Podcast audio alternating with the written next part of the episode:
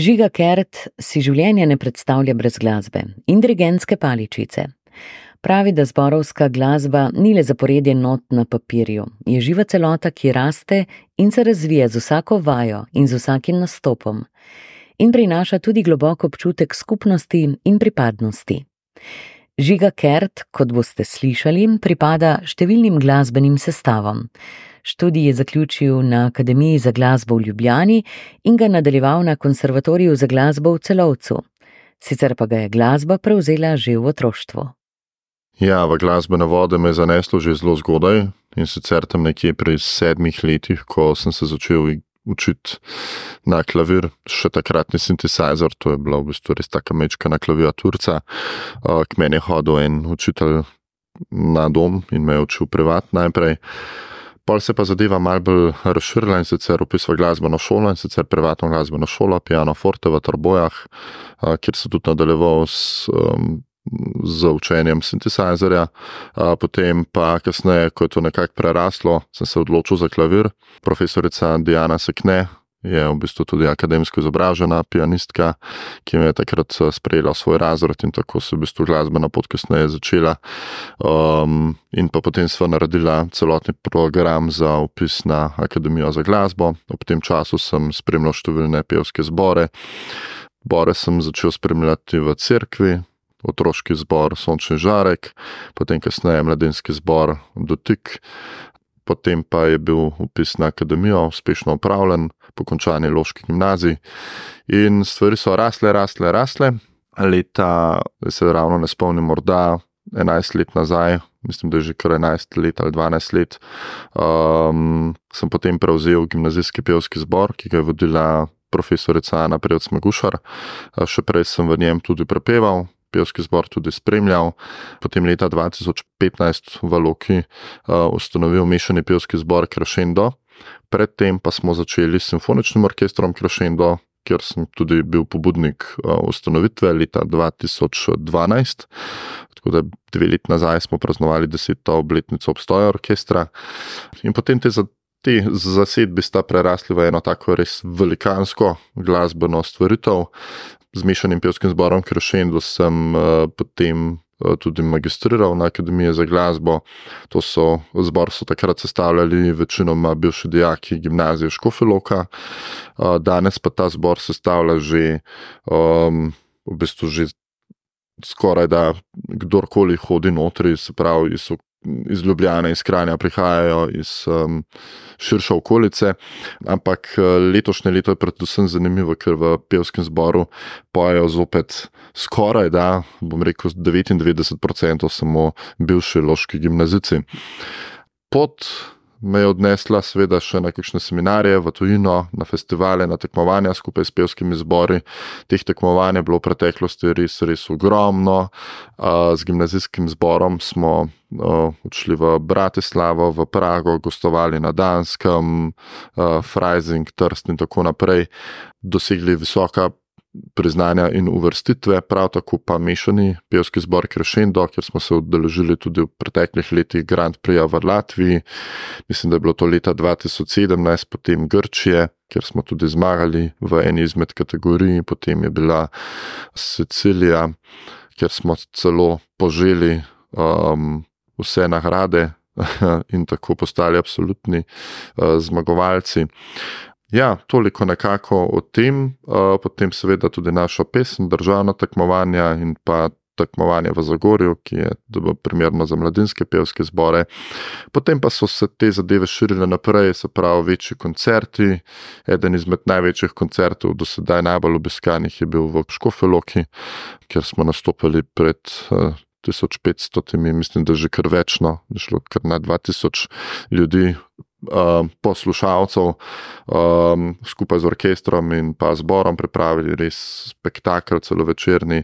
Uh, vsako leto pa pripravljamo velike koncerte na Škofeloškem gradu, kjer se predstavi mešani pevski zbor Krešendo, simfonični orkester Krešendo in pa izbrani solisti, ali so to iz okolice, ali so to ljubiteljski glasbeniki, talenti, vsekakor je, gre za eno res veliko zadevo.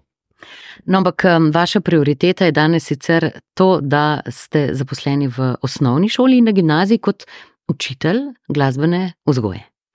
Tako je, poleg vseh teh stvari, ki jih počnem, imam redno zaposlitev tudi na osnovni šoli Predoslje v Kranju in pa na gimnaziji v Škofeloki.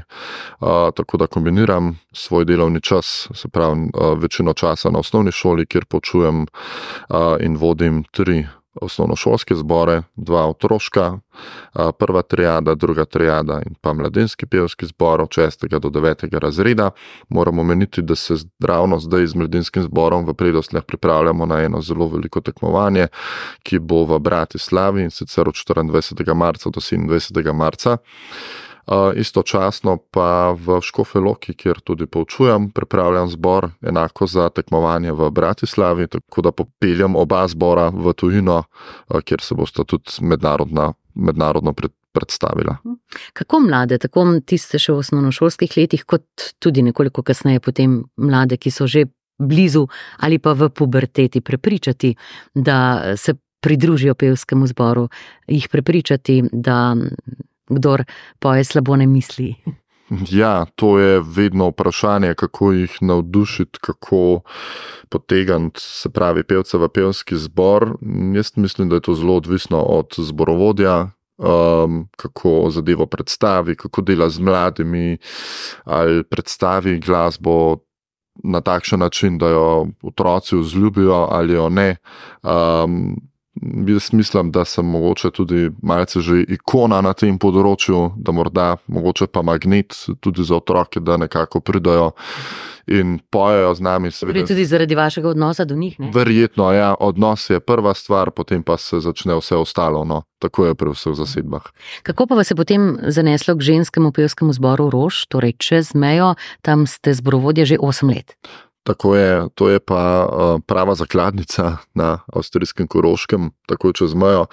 Uh, in sicer um, priložnost za ustvarjanje ženskim pevskim zborom Rož uh, sem dobil pred osmimi leti, ko je zbor zapuščal Primož Kerštan, s Primožom Kerštanom sva imela in imava še zelo veliko stikov, včasih malo več, včasih malo manj, ker smo si zaposleni. In tako je v bistvu pot ponesla na avstrijsko Koroško, kjer sem se potem srečal z njimi in začel tudi ustvarjati. In Šantjako Borožo ima zelo bogato pevsko tradicijo in zgodovino, kaj ne? Tako je, um, zgodovina, pevska zgodovina sega daleč nazaj, um, 20-30 let nazaj, ko se je tam ustanovil mešani pevski zbor Rož, ki ga je vodil takratni dirigent Lajko Milosavljevič. In Lajko Milosavljevič velja za enega največjih ustvarjalcev na avstrijskem Koroškem, saj je v bistvu zbor uh, popeljal tudi na našo pesem državno tekmovanje. Um, tam naredil ogromno koncertov, raziskoval koroško ljudsko pesem, zbiral koroške ljudske pesmi, jih um, aranžiral in jih potem. Um, In jih potem preoblikoval tako, da, da jih je njegov zbor pel. S tem zborom so ogromno potovali, so ogromno nasmajali. Zadnjič smo imeli ravno um, praznovanje ob 20. obletnici njegove smrti, zato uh, toliko zgodovine od njem tudi sedaj povem. Pevce se ga spominjajo kot zelo, zelo zanimivega človeka, saj je bil po naravi zelo zanimiv, kot mi pravijo. Um, skratka, delal je čudežne stvari in mislim, da naredil zelo, zelo veliko za.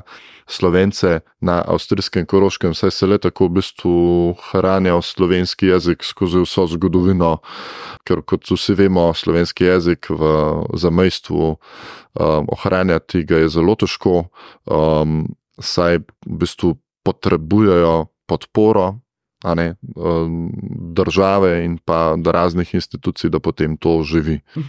Ste morali veliko naštudirati in se seznaniti s situacijo pri zamejcih? Ja, skratka, prvi obisk je bil zelo zanimiv, ker so ravno vadili pesmi za, um, za, um, za koncert delovskih pesmi. Takrat smo se dobili na morju, um, kjer, smo, kjer so pevke že imele aktivni vikend, uh, potem pa z delom nadaljevali. V prvem obisku, seveda v prvih parih letih kulture zbora, ne spoznaš, je potrebno ustvarjati, je potrebno delati. Potem sem odšel tudi v njihovo knjižnico, oziroma zborovsko knjižnico, kjer je zapuščina vseh teh uh, koroških pesmi, in potem nekako začel dojemati uf, to pa je bila zelo bogata stvar. Sej, tudi če pogledamo knjige, v katerih piše veliko o koroškem petju, so zelo bogato napisane. Um, predstavljajo zelo bogato zgodovino zborovskega petja na Koroškem. Um, in ja, um, veliko stvari na novega, um, nekatere stvari pa še prihajajo in se bodo še utrdile v mojem spominu. Kakšna je ta rožanska oziroma koroška ljudska pesem?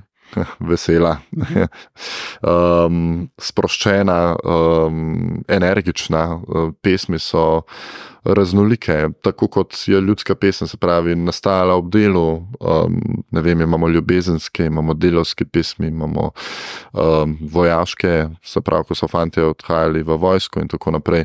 Um, zaznamuje jih vse po vrsti. Slovence na Horoškem najbolj zaznamuje koroški plebiscit. Še danes je to zelo, zelo močno, zelo prisotno, saj v bistvu tam poteka ogromno literarnih eh, večerov v slovenskem jeziku, ogromno slovenske glasbe, petje v slovenščini, moje vaje potekajo v slovenskem jeziku in eh, ravno skozi vso. Vso to glasbeno uh, dejavnost ali pa skozi literarno dejavnost se slovenski jezik ohranja in živi. Torej, vaje potekajo v slovenskem jeziku, kako še izbirate program? Recimo? Ja, ena zanimivost. Program ne izbiram samo jaz, nikakor ne program izbirajo vsi, ker je to zelo, zelo demokratična ureditev zbora eh, in se je potrebno veliko pogovarjati, eh, veliko delamo na tem, se pravi, na političnih vsebinah, v smislu, kako um, so bili Slovenci v preteklosti zatirani, kaj je sedaj pomembno, da, da se to vse ohranja, da živijo na tej strani. Uh, včasih rečem, da se na tej strani, se pravi na avstrijskem koroškem, počutim bolj slovenca kot pa doma v Sloveniji. Saj tam v bistvu res vse naredijo, da. Da, da, da Slovenci lahko živijo. Izbor programa, če gremo nazaj, pa seveda ponavadi je tako, da se usedemo, pogovorimo, kakšna tematika bi nas zanimala, potem pa posegamo po vseh skladbah, po vseh pesmih v slovenskem jeziku, v nemškem jeziku, v italijanskem jeziku. Sedaj pripravljamo nov projekt, um, ki ga bomo predstavili v mesecu oktobru. Um, mogoče samo kratka predstavitev, da ne bodo že vse vedeli. Danes imamo zelo napito, um, napete odnose v svetovnem merilu, govorimo o miru, govorimo o ljubezni, um, vojna je. Naš koncert bo govoril tudi o tem. Pesmi so predstavljene, se pravi, uh, na takšen način, uh, se pravi, s takšno osebino, uh, in pa seveda v različnih jezikih. Pravi pesem povezuje vse narode, treba spoštovati vse narode, potrebno je biti strpen in skratka, um, zato se tudi zauzemamo mi, pa slovenci na Koroškem, se pravi na, na, na takšen način. Mhm. Kdaj bo ta koncert, zdaj ko že ravno ga predstavljate? V jeseni, v mesecu oktobru, se bo zvrstilo pet koncertov v um, Šentjakobu v Rožu, v um, kulturnem domu. Kaj nam lahko poveste o pevkah, koliko uh, jih je zbranih v zboru? Za kakšen profil pev gre? Zasedba je zelo, zelo raznolika. V zgodovini je seveda tam obstajal mešani pevski zbor, se pravi, so ga sestavljali fanti in dekleta, sedaj pa je to samo ženski pevski zbor, starost je nekje od 18 pa tam do 65, 70 plus, zasedba je bogata um, in pa pri, prihajajo nove pevke odhajajo, mogoče kdaj tudi kakšne starejše, ko ne morejo več. Um, skratka, ampak eh, so vse tako zavzete, da, da um, jaz mislim, da bomo še kar nekaj let zelo dobro delali mhm. skupaj. Pripravljate torej vsako leto posebne projekte, zbore, koncerte, se udeležujete tudi kakšnih festivalov zborovske glasbe? Zborovske glasbe, ja, veliko krat je bilo vprašanje, ali bi šli na kakšen festival ali, ali bi šli na kakšno tekmovanje. Predvsem cilj zbora je ustvarjanje, um, se pravi, na širšem področju, ker imamo v, v Šantjakobu tudi zelo, zelo veliko ljudi, ki nam pomagajo, ki delujejo v, um, v tem prosvetnem društvu uh, Rož. Naj omenim še um, Marjana Štikarja, ki, je, eh, ki vodi tamkajšnje gledališče, je režiser, krasen režiser. Moram povedati, da um, že dolgo časa nisem videl tako zauzetega človeka, ki bi na svojem področju toliko dal od sebe, toliko enih bogatih stvari. Hkrati pa tudi njegova partnerka, Roska Tratar, ki skupaj ustvarjata kulturo v, v Šantjakobu in sta zares, zares odlična. Um, Rozi, kot ji pravimo, um, ona je nekako tudi predstavnica zbora, pevskega zbora v Šantjakobu in ona koordinira vse te stvari, skupaj se zelo trudita, da kulturo držita po konci uh, in, jo, um, in jo v bistvu predstavljata širši množici, um, se pravi, na tem območju. Po vsem tem, kar ste povedali, vidim um, in tudi z nasmeškom govorite, da ste se kar dobro ne, ujeli v to okolje. Ja, z, um, delo je zelo, zelo drugačno od našega dela tukaj v Sloveniji, ker mi dejansko, Slovenija, se veste, to je v bistvu, mi smo zborovska, zborovska Slovenija, bom tako rekel. Pravi, imamo ogromno zborov, vrhunskih zborov, um, težimo k tekmovanju, se pravi, delamo. Visoko pa ustvarjamo, in tako naprej. Mogoče včasih pozabimo na tiste vsebinske stvari, ki so pa mogoče včasih bolj pomembne od tega, da, da nek zbor, ne vem, popeljemo na eno tekmovanje, se kot konco smo kulturniki, treba stvarjati širše. To mi je všeč tukaj v Šantjakobu, uh, kjer imamo res za vsak projekt uh, režiserja, imamo koreografa, scenografa in tako naprej in se te stvari tematsko pripravijo v dvorani na odru, tako da zbor ni samo kot neka statična stvar na odru, ampak se v bistvu skupaj s pesmijo premika skozi celoten koncept. In to je nekaj najbolj zanimivega no, in najbolj prijetnega, kar lahko doživiš kot dirigent mhm. um, pri ustvarjanju. Kako pogosto ste na relaciji Gorenska, eh, Šentjakob v Rožu, na mesec recimo? Ja, odvisno, če so nastopi tudi po dvakrat na teden, če teh nastopov ni ali pa če je kakšno dodatna vaja, drugače pa enkrat na teden, to so ponedeljki mhm. uh, zvečer. Ko gre pa za vaje, seveda se pa te stvari malce uh, bolj um, razvrstijo v urnik, in potem je tudi mhm. tega več, ne na teden. Žiga Kert, kako pa um, se lahko pridružijo ženski glasovi pevke, torej pevskemu zboru Rož? Ženski pevski zbor je zelo odprt zbor. Um, v pevski zbor lahko pridejo punce, ženske, pet, kadarkoli, uh, kadarkoli lahko pravijo audicijo, ker smo zelo, zelo odprti in um, z tega vidika ni nobenega pro problema zelo smo veseli, če pride kakšna nova moč. Predvsem pa smo veseli vseh.